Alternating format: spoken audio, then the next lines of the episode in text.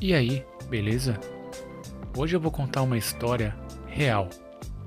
Uma história por trás da série Squid Game. Aqui no Brasil ela se chama Round 6. E na Coreia, Train Train Chin. Mentira, nem é isso. Mas ok, vamos para o vídeo. Mas antes, se inscreva no canal e deixe o like.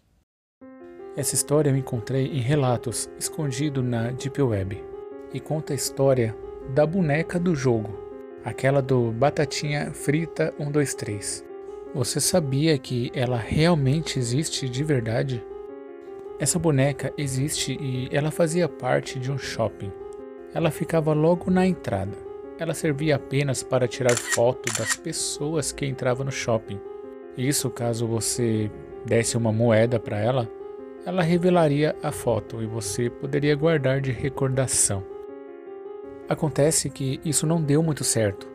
Como a boneca tinha inteligência artificial, foi programada para fazer muitas coisas.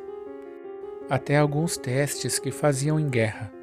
Mas, como ela não tinha mais utilidade, ela foi usada no shopping apenas para tirar fotos. Mas infelizmente, a programação dela não tinha sido desativada. Então, com sua inteligência artificial, ela se cansou de fazer o que sempre fazia e voltou a ser uma mercenária. Seus olhos haviam ficado vermelhos. Então, cada pessoa que entrava no shopping, ela já mirava. As pessoas sorriam, achando que ela tiraria uma foto, mas então ouvia-se apenas o barulho. E logo, a pessoa caía no chão. Todo mundo começou a gritar e a correr. E essa boneca começou a atirar em todos. Nunca se viu tantos corpos caídos no shopping. Foi quando apareceu um jovem.